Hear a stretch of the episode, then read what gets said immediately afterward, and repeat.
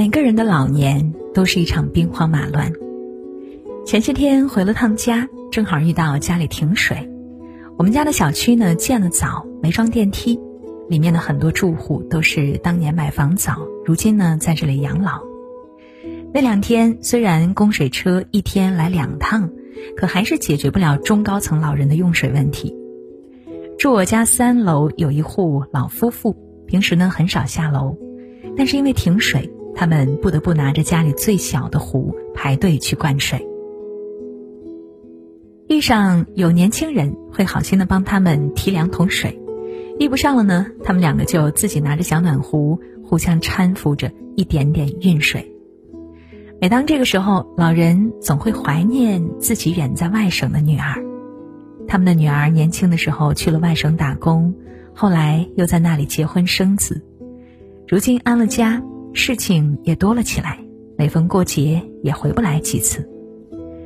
身边的人看他们一把年纪，都劝过他们去跟女儿住吧，好歹也能有个照应。老人呢，却总是摆摆手。他们不是没想过，但是现在自己年纪大了，中国人讲究落叶归根，他们不知道这一次迁徙之后还有没有机会回到故乡。再加上女儿女婿压力也很大，他们生育了两个孩子。照顾家里已经很辛苦了，自己就不去给他们添乱了。等真到了走不动的时候，他们想在家附近找个养老院，不给子女添麻烦。每次看到老两口一把年纪，生活质量一点点下降，就不由得感到心疼。孩子越优秀，晚年越孤独。前些天啊，网上有一个帖子很火。孩子越优秀，晚年越孤独。事件的起因是一对夫妇讲述自己的育儿过程。他们的儿子从小就很优秀，大学考得好，之后呢又去了德国工作，还在那里安了家，妥妥的别人家的孩子。但就是这个从小优秀到大的孩子，却在父亲被确诊癌症晚期时，以自己手头事情太多，再三拒绝母亲要他回国的请求。因为没出过远门，老两口四处找人打听高铁票怎么买，大医院怎么挂号。可就在这个时候，先前全家人都不看好的外甥站了出来，一定要陪着老两口去看病。看着儿子和外甥截然不同的反应，老两口忍不住潸然泪下。谁曾想，当年拼尽全力想送孩子去更高更远的地方，如今孩子翅膀硬了。即便风筝的线还在自己手中，却再也拽不回他了。看着独生儿子如今的反应，老两口也不禁为未来的日子发愁。人们都说养儿防老，殊不知，真要等到年纪大了，身边的孩子却很难给自己依靠。和老两口同样处境的，还有一位孤独的老人。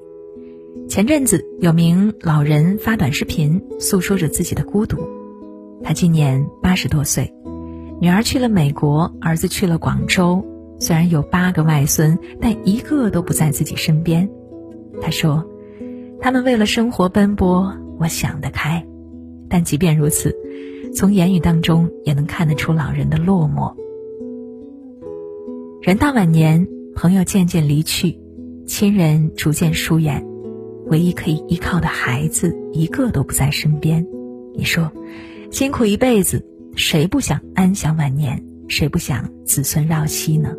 可如今，这么简单的愿望，对于很多老人来说，竟然都成了一种奢侈。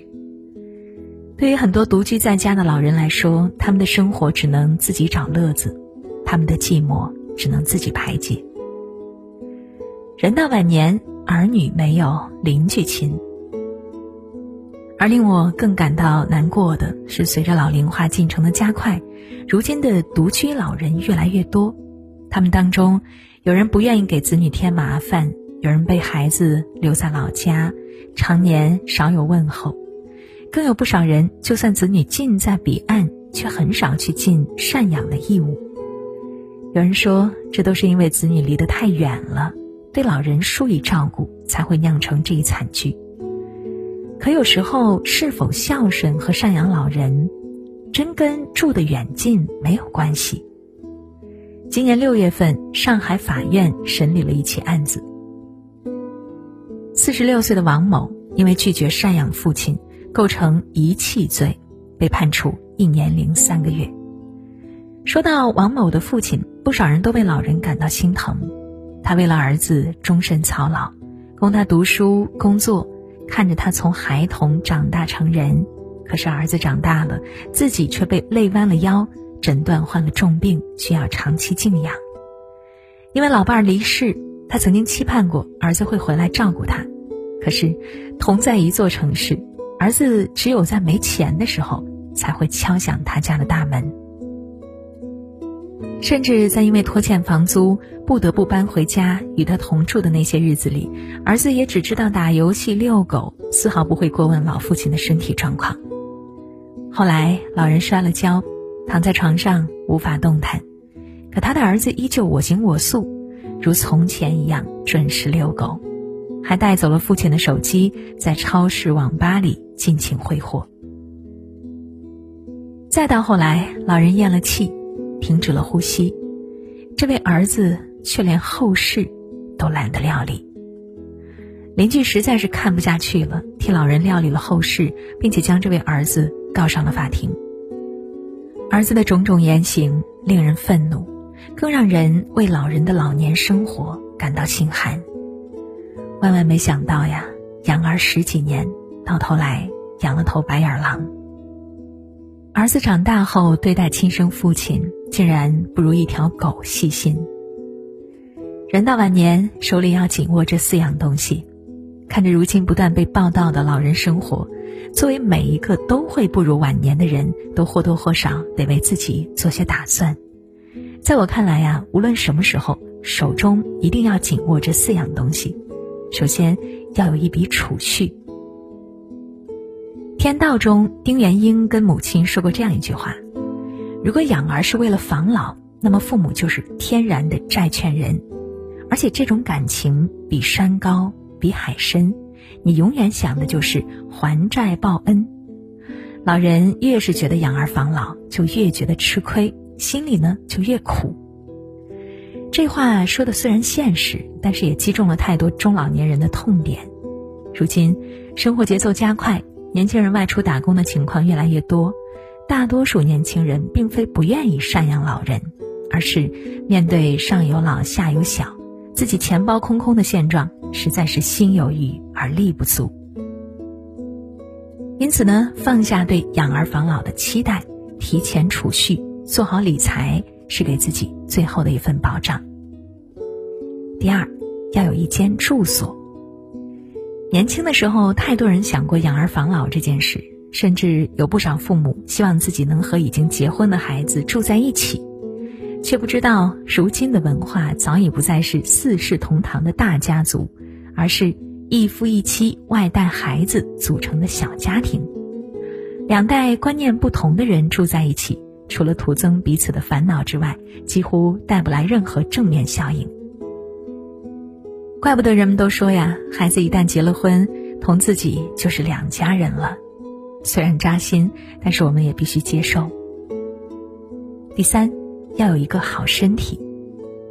人到中年，孩子慢慢长大之后，就该把更多的时间投入到自己身上，锻炼身体，保持健康。年老后，如果孩子不在身边，我们能依靠的就是自己的健康、金钱、心态。只有当我们对自己的生活充满了希望，才会认真的规划自己的生活。只有当我们放下对养儿防老的依赖。才不会在平日里放松对自己的健康管理，才能体面的过好老年生活。